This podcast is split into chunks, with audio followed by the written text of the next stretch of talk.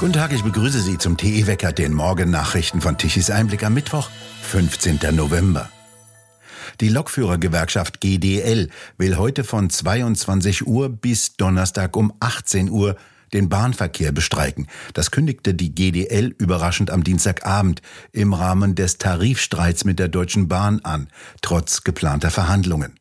Die GDL ruft Lokomotivführer, Zugbegleiter, Werkstattmitarbeiter und Disponenten in allen Unternehmen und zusätzlich Fahrdienstleiter und weitere Berufsgruppen bei der DB Netz zur Arbeitsniederlegung auf. Die GDL und die Deutsche Bahn verhandeln erst seit vergangenem Donnerstag einen neuen Tarifvertrag. Gewerkschaftschef Klaus Weselski hatte vor Beginn der Gespräche in zahlreichen Interviews bereits gesagt, dass es im Rahmen der Verhandlungszeit wohl auch zum Arbeitskampf seiner Gewerkschaft kommen werde. Er begründete den geplanten Arbeitskampf mit der Weigerung der Bahn, über die von der Gewerkschaft geforderte Arbeitszeitverkürzung von 38 auf 35 Stunden zu verhandeln. Dies sei aber ein unverzichtbarer Bestandteil des Forderungskataloges.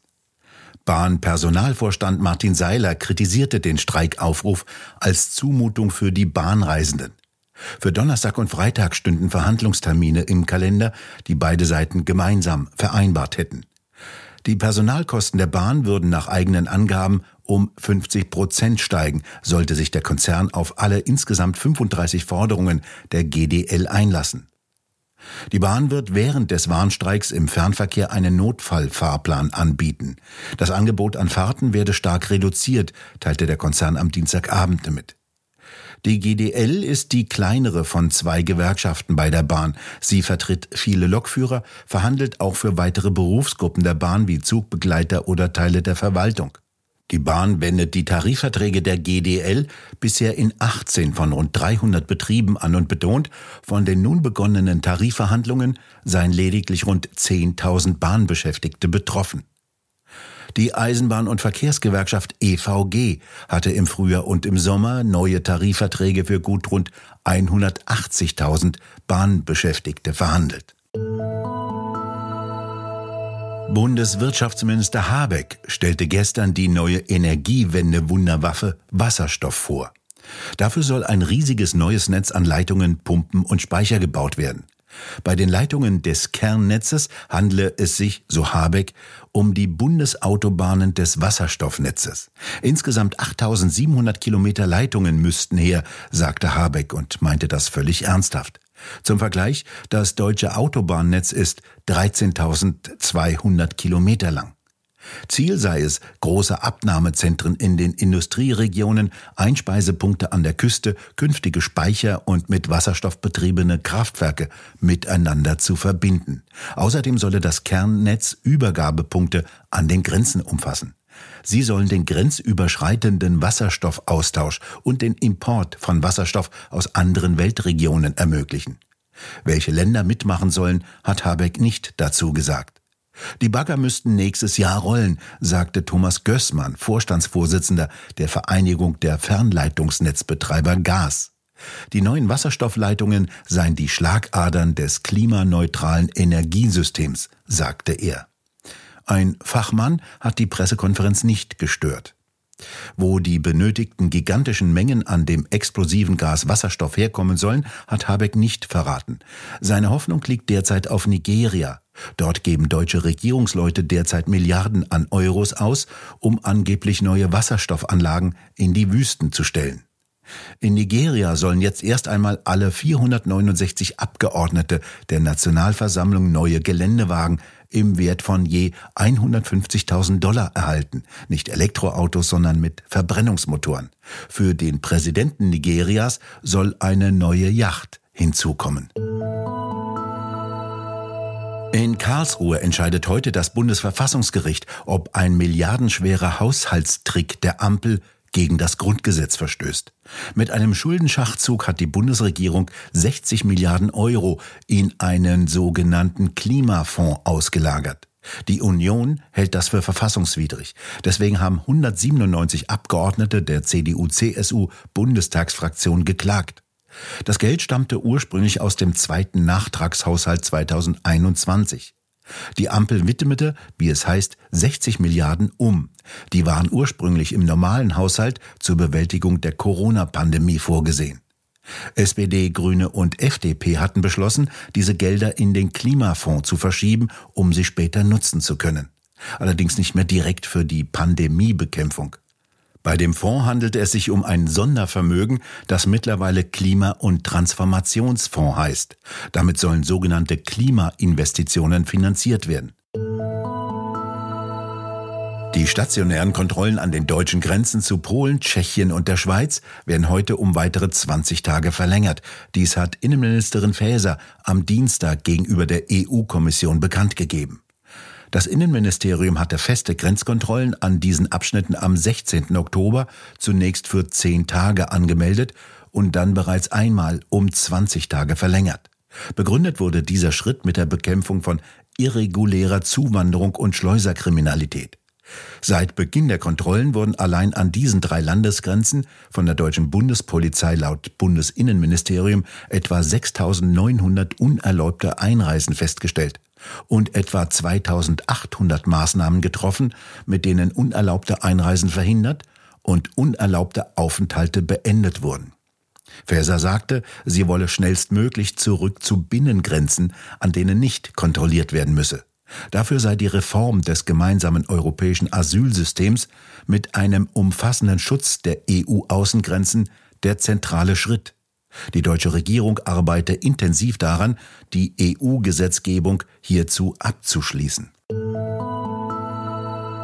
In Tangerhütte in Sachsen-Anhalt wird die Kita Anne Frank weiterhin nach Anne Frank benannt werden. Der Bürgermeister der Einheitsgemeinde Tangerhütte, Andreas Brom, bestätigte auf Anfrage der DPA, dass die Diskussion vom Kuratorium der Kita beendet worden sei. In der vergangenen Woche hatte sich auch der Stadtrat gegen eine Umbenennung der Kita ausgesprochen. Der Name sollte von Anne Frank in Weltentdecker umbenannt werden. Daraufhin hatten auch internationale Medien die mögliche Umbenennung aufgegriffen und heftig kritisiert, unter anderem von der Holocaust-Gedenkstätte Yad Vashem in Jerusalem und von Sachsen-Anhalts Ministerpräsident Haseloff. Einen ähnlichen Fall hat es bereits vor rund zwei Jahren gegeben. Nach öffentlicher Empörung unter anderem der jüdischen Gemeinde wurde die Anne-Frank-Kita im thüringischen Elksleben nicht umbenannt. In San Francisco treffen sich heute US-Präsident Biden und der chinesische Staatspräsident Xi Jinping. Sie wollen sich am Rande des Gipfels der Asiatisch-Pazifischen Wirtschaftsgemeinschaft in San Francisco treffen. Xi traf gestern in San Francisco zu seiner ersten US-Reise seit sechs Jahren ein. Chinas Staatschef hält sich mehrere Tage zu Gesprächen mit Staatsmännern und CEOs in Kalifornien auf, um das Vertrauen in die sich verlangsamende Wirtschaft in China zu stärken. Die regierende Kommunistische Partei Chinas habe in den vergangenen Tagen eine Reihe von Gesten an Washington gerichtet, so beobachtete die Nachrichtenagentur Bloomberg darunter den Kauf von drei Millionen Tonnen US-Sojabohnen, um sich auf ein erfolgreiches Treffen der Staats- und Regierungschefs vorzubereiten.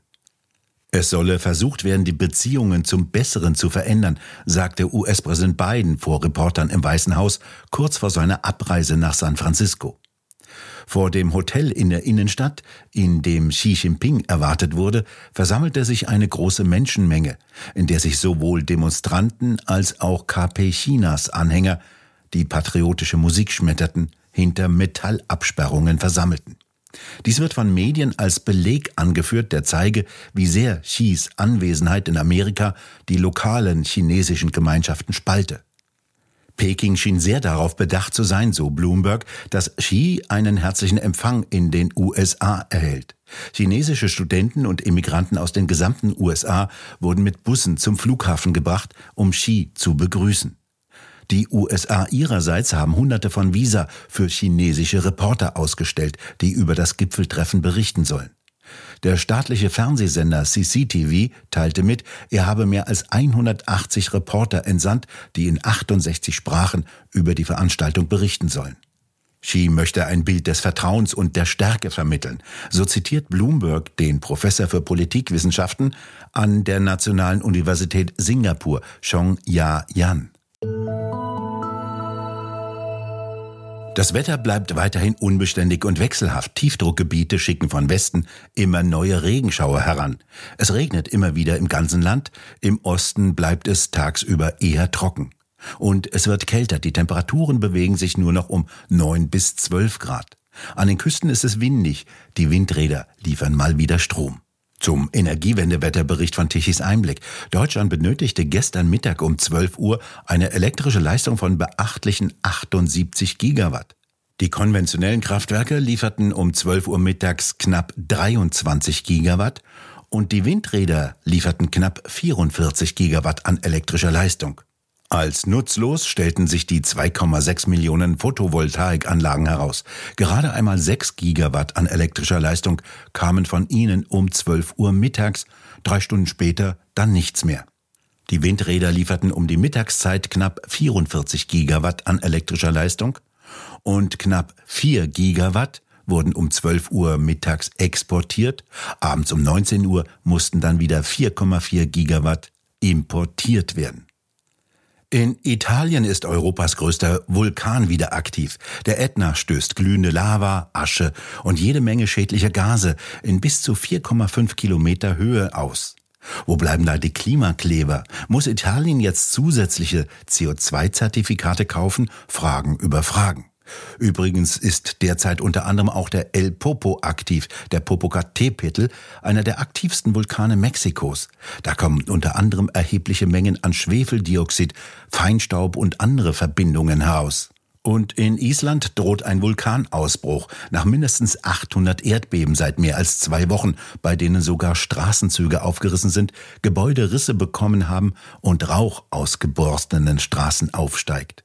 Im vergangenen Jahr brach in der Südsee der unterseeische Vulkan Hunga Tonga aus und schleuderte solche großen Mengen an Wasser in die Luft, dass seitdem etwa 10 Prozent mehr Wasserdampf in der Atmosphäre enthalten ist. Ja, was machen wir denn jetzt mit dem 1,5 Grad Ziel? Wir bedanken uns fürs Zuhören. Schön wäre es, wenn Sie uns weiterempfehlen. Weitere aktuelle Nachrichten lesen Sie regelmäßig auf der Webseite tichiseinblick.de und wir hören uns morgen wieder, wenn Sie mögen.